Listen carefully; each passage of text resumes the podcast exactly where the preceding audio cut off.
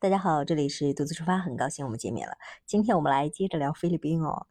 嗯，因为前几天不是刚好有朋友他们又去菲律宾了嘛？因为他们那个叫什么？他们学校他想有中立复制的认证，所以要办学签。这几天刚好菲律宾那边不是爆出了哪个学校有二十多名去那个学校呃读博的人，就是学等于是老师们批量去那个学校读博，读了。读完博之后呢，学校用引进的方式，然后一个人花了多少钱？上百万还是小一百万？反正就啊，不到一百万吧，就二十多个留留学生等于博士，然后学校引进花了一千八百万把他们引进回来，所以这个事儿还挺轰动的。然后又是菲律宾的，之前韩国的闹过这事儿，所以现在菲律宾又闹这个事儿，嗯，大家都不知道接下来他们的认证是怎么样的，所以那个朋友呢，他就。呃，他们又去了，为了放心起见，他们又去到菲律宾。现在每天几个人租一个地方，也不敢出去太多，因为也不核酸，是也不验码什么的。他们自己就闹点吃的，然后写写论文，自己做饭。那他们那个学校的话，其实还挺好的，还行。但是他们还是不放心，觉得有个留学签。其实。中留服这边的话就是正常嘛，国家规定的正常的。他学校如果没有说出具必须要去线下课的话，那个资料如果这出具了是线上面线上课的话，那就没问题，因为留服还是挺挺中，应该说挺中肯的吧，目前。也有很多海外留学生，有的压根儿就没出去，有的说交了高昂的学费，好几年出不去，然后就毕业了，连个留学签都没有，连个出国的，不要说留学签，连护照、护照的那个去所在国的那个签证都没有。所以这就是疫情下的这些各种各样的，包括求学路也是非常受影响的。啊，有位阿姨特开玩笑说，她的孩子要去英国留学。啊，这都已经三年疫情过去了，都已经毕业了，今年，然后，呃，对还没有出去呢。这种情况很多呢。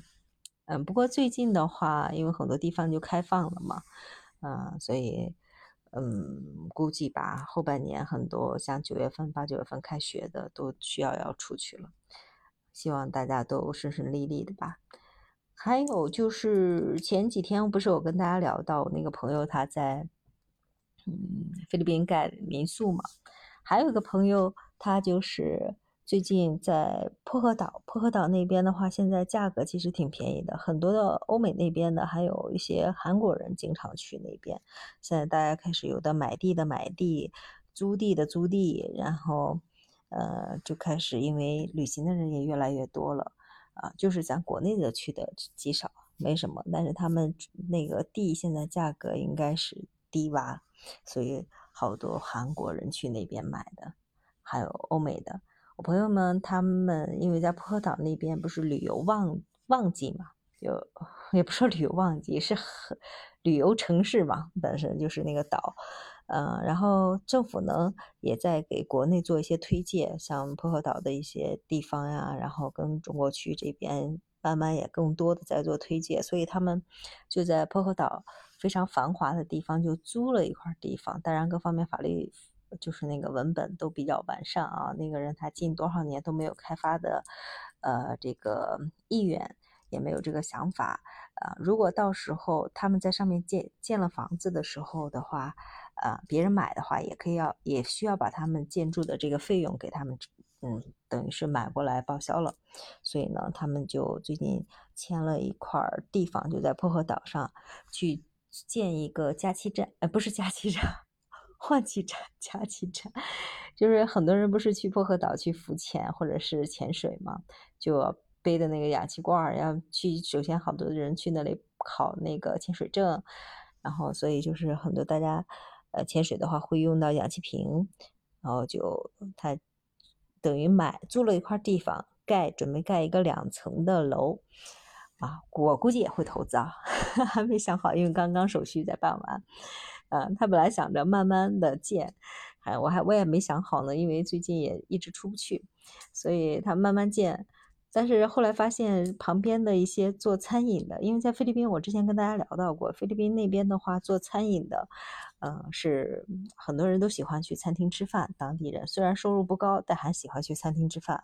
薄荷岛那边的话，餐饮也是比较火的，所以跟前的那家做餐饮公司，餐不能说餐饮公司做餐饮的，人家就建的比较快，一个月就能建好，找的工程。所以薄荷岛现在找工人很难。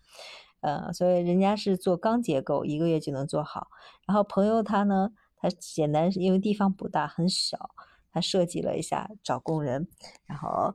人家说差不多得四个月的工期，说如果用钢结构那些的话，差不多就一个月就下来了。但是因为疫情这两年，所有因为波岛它本身当地方又不产嘛，主要是依靠于旅游业，所以所有的东西，包括工人工资涨了百分之二三十，然后但是很多人也不一定能找到工作。但是像建筑这块最近又特别火，工人又难找，原材料又飞涨，所以呢，他说哇。今天还在聊说，哎，要不要 那个对那个项目感兴趣？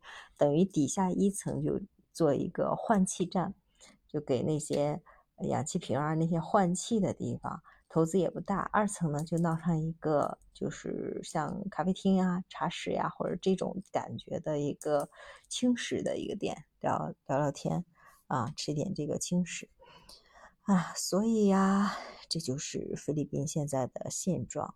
有的人就跃跃欲试的想去占，趁现在各方面价格便宜啊，占领一块先机；有的人就开始准备退潮，就想着为接下来的风险会更大。